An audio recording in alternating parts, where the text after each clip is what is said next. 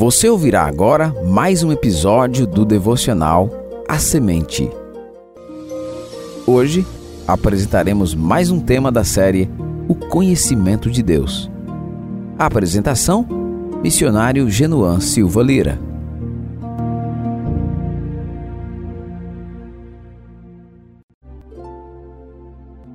Quem pode perdoar pecados?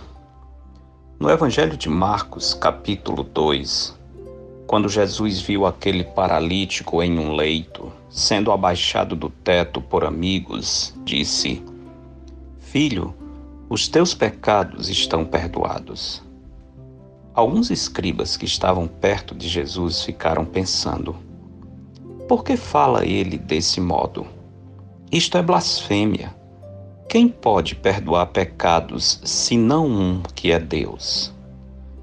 Embora os escribas estudiosos do Antigo Testamento tivessem cometido muitos equívocos nas interações com Jesus, naquele momento eles estavam absolutamente certos.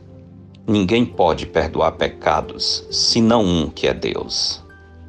Jesus sabia que suas palavras iriam escandalizar os escribas. No entanto, ele julgou que essa era a ocasião oportuna para despertar seus ouvintes para a verdade de que ele é igual a Deus. O pecado é um problema eterno. Por isso, somente um ser eterno pode resolvê-lo.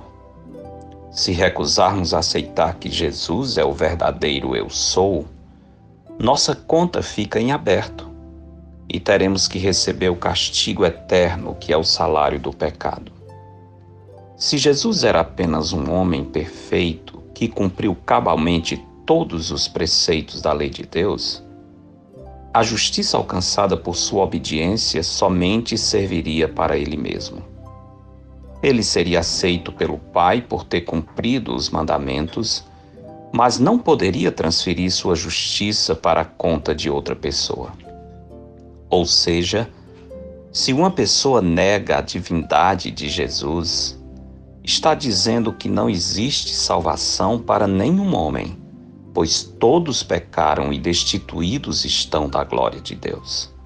Todavia, se abraçarmos a verdade bíblica de que o Filho, como Jesus mesmo disse, é igual ao Pai, então poderemos nos alegrar no que diz o apóstolo Paulo em Romanos 5 e 1.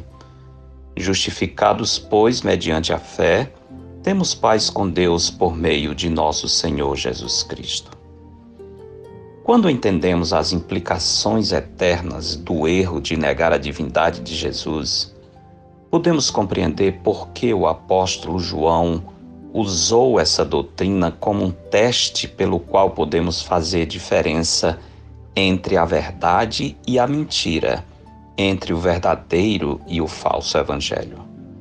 Na sua primeira epístola, ao falar acerca do perigoso ensino dos falsos profetas, que já no primeiro século circulava entre os cristãos, João afirma: Nisto reconhecereis o Espírito de Deus. Todo espírito que confessa que Jesus Cristo veio em carne é de Deus. E todo espírito que não confessa Jesus não procede de Deus. Pelo contrário, este é o espírito do Anticristo, a respeito do qual tendes ouvido que vem e presentemente já está no mundo. Devemos ser gratos a Deus por ter não somente enviado seu Filho para nos salvar, mas também por nos ter dado Sua palavra, que nos ensina a verdade de que Jesus é Deus e por isso pode perdoar nossos pecados. Confessemos, pois, somente a Ele os nossos pecados, porque, se confessarmos os nossos pecados, ele é fiel e justo para nos perdoar os pecados e nos purificar toda injustiça. Porque dele, por meio dele e para ele são todas as coisas. A ele, pois, a glória eternamente. Amém. Eu sou Genuan Lira, missionário da Igreja Bíblica Batista do Planalto, em Fortaleza, servindo com a missão Maranata. Este foi mais um episódio de A Semente. Para entrar em contato, escreva para asemente.ibbp.org. asemente.ibbp.org. Para os que estão no projeto de conhecer a Jesus Cristo por meio da leitura dos evangelhos, lembremos. Hoje, 24 de janeiro, estamos lendo Mateus capítulo 25. Tenha um abençoado final de semana na presença do Senhor. Edição Rádio Web CBR Esperança.